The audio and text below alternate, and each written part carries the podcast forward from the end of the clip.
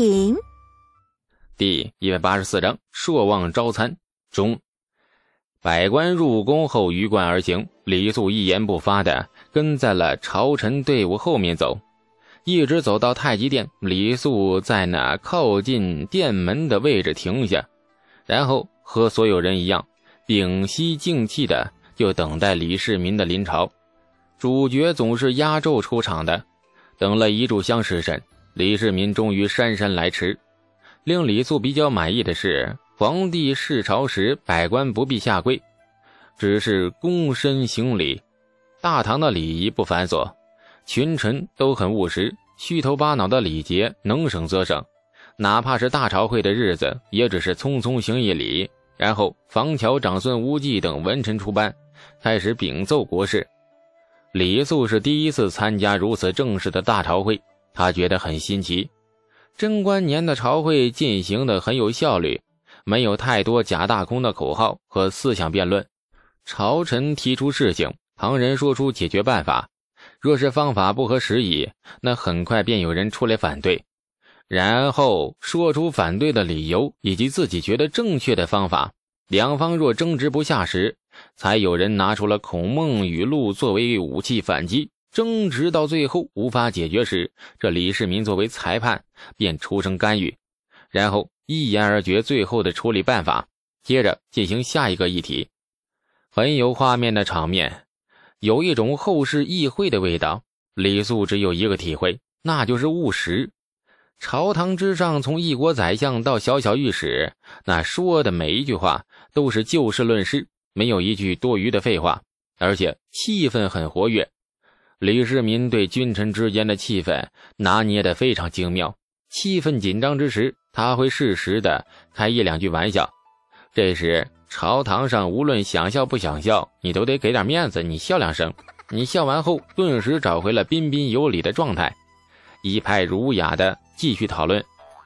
大唐立国短短二十年，便奠定了盛世的基础。那不是没有原因的，只从朝会上君臣的表现便能窥一斑而知全豹。为了创下盛世，君与臣都很用心，这是他们亲手打下的江山，所以比谁都更懂得珍惜。因为珍惜，所以希望他能够更强大，走得更远。国事商议了两个时辰，时已近中午了，终于告了一段落。大堂内陡然一静。一股莫名的压抑，顷刻间是袭扰了心头。李世民一脸平静，捋须不语，微笑着环视群臣。良久，殿中侍御史张行成忽然站了出来，当着君臣的面提起了泾阳县北陇庄地主冯家的命案。一件普通的命案，竟然闹上了朝堂。大唐立国以来，从未发生过。然而这一次不仅仅是几条人命。更是将东宫太子牵扯其中，这件命案闹到朝堂也就不奇怪了。李世民和朝臣们静静地听着张行成那叙述命案的始末。张行成说的很慢，仿佛出口的每个字都经过了慎重的思量，而且出口后落地生根，颇具分量。冯家命案早就闹得人尽皆知，张行成也没有说出太多的花样。只是最后总结时，才有了几句令人耳目一新的亮点。臣奉旨彻查冯家命案，刑部五名仵作查验那冯家家主冯安福的尸首，发现其自缢之说尚有可疑之处。冯安福后背有抓痕三处，手臂淤青一处，口中的上颌牙齿松脱两颗。腹腔脏器内出血等等，显然冯安福死前有过反抗挣扎，并非自缢而亡。臣由此推断，冯安福留下的所谓遗书，亦并非是本意，不足为信。证据很详细，无论保太子派还是反太子派的大臣，皆是点头不已。只是许多人的目光不由自主地投向了殿内朝班末尾的李苏，目光很复杂。嗯，复杂各异嘛。张行成接着说：“至于冯安福之子冯贵之死，案发当晚，冯家共计五名家仆亲眼所见，泾阳县子李素府上护卫郑小楼浑身是血，从那冯贵的卧房走出，当时手里仍有凶器，冯家家仆不敢阻拦，任由离去。臣分别询问了冯家的家仆，五人口径一致，细致无差。泾阳县令周方硕所拿那凶手后，当即提审。郑小楼已亲口承认杀冯贵之事实。臣有泾阳县衙人犯亲笔画押口供一份，可为此案的佐证。张行成说的每一句话都很严谨，每一个细节都有足够的证据用以佐证。不仅李素佩服的是五体投地，连双方阵营的朝臣们也是无话可说。双方保持了一种很诡异的平静。李世民见殿内气氛诡异，不由微微一笑：“好。”冯家命案前半段，亲等想必都清楚了，有理有节。张青不愧是我大唐一员干吏。说着，李世民的目光不经意般的扫了一眼缩在大殿末尾角落的李素。张青继续说：“坊间传言沸沸扬扬，延吉东宫太子欲借此事攀扯泾阳县子，公报私仇，诛除宿敌。此事。”属实否？李世民这句很平淡的问话，却在殿内激起了千层浪。哦，这几日朝会争论不休，争来争去，其实争的就是这句话，也是所有人关心的真相。是啊，大唐未来的储君到底有没有干过那邪怨报仇、攀扯株连的恶事呢？如果啊，如果他果真干过，那么他今日的朝堂必然会掀起狂风巨浪。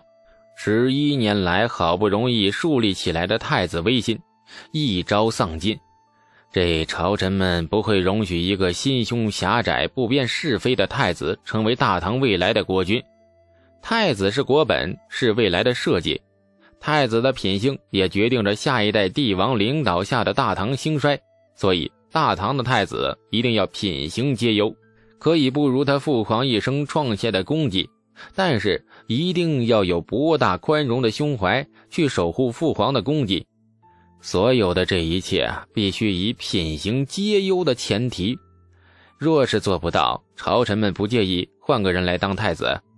也多亏了李世民的繁殖能力太强了，生了十四个儿子，朝臣们才有底气考虑换不换太子的事。时间若是往后推一千年。有一位明朝皇帝，一生只娶了一个老婆，那只生了一个儿子。那位独生子昏庸荒淫的那一塌糊涂，大臣们只得打落牙齿和血往肚子里吞。没办法，千顷地一颗独苗，想换人你都找不着替补的。那一段岁月可谓是明朝里面别无选择的黑历史啊！此刻，李世民问出这句话，朝臣们的心顿时就悬了起来。大家纷纷抬头望向了李世民。然而，李世民的表情却非常平静，从他脸上丝毫看不出任何端倪。张行成的神情同样平静，板着一张严肃的脸，一丝不苟地说：“臣派差役秘密查访过长安坊间针对太子殿下的传言。”自贞观十一年十月二十三而起，是由东市几名闲汉口中传出去的。为首者名曰吴八金，称其在刑部有相熟差役，是由刑部的官衙传出的风声。臣再次查访刑部，发现吴八金所言相熟差役并无其人，而且臣欲所拿吴八金审问时。发现散播流言的吴八金皆已经遁逃出城，不知所踪，故臣以为，这所谓太子构陷攀扯泾阳县子之说，实属坊间恶意生谣，不足为信。这一番话便是有些含糊了，至少证据不再那么直接，引来朝堂许多魏王阵营的朝臣们不满的逼视。张行成坦然地迎接各异的目光，顿了顿。接着说：“陈奉旨彻查刑部主理冯家命案的官员，连夜突审之下，刑部右四郎中杨宣乐已供认攀扯泾阳县子由他指使。只因冯家苦主遗孀向杨宣乐暗中送贿赂一万贯，这杨宣乐立令指婚，决意构陷泾阳县子。臣有杨宣乐画押口供一份，请陛下预览。满殿哗然。李世民微微一笑，然后招手：“呈来。”宦官小跑，将那那供状啊，双手就捧到了李世民的面前。尚书省侍中魏征白眉一掀，出班打断：“张御史，老夫想问问，既非太子杀人嫁祸，冯家家主又非自缢而亡，那冯家家主是何人所杀？”张行成说：“此案乃案中案。”冯家独子冯贵身死，那冯家已无后。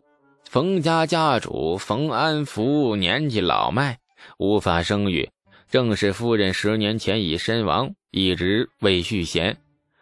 而冯家妾室冯吴氏暗生歹心，伙同投奔他的远亲宗族吴四，将冯安福缢死，伪造自缢现场和遗书，意图吞没冯家家产。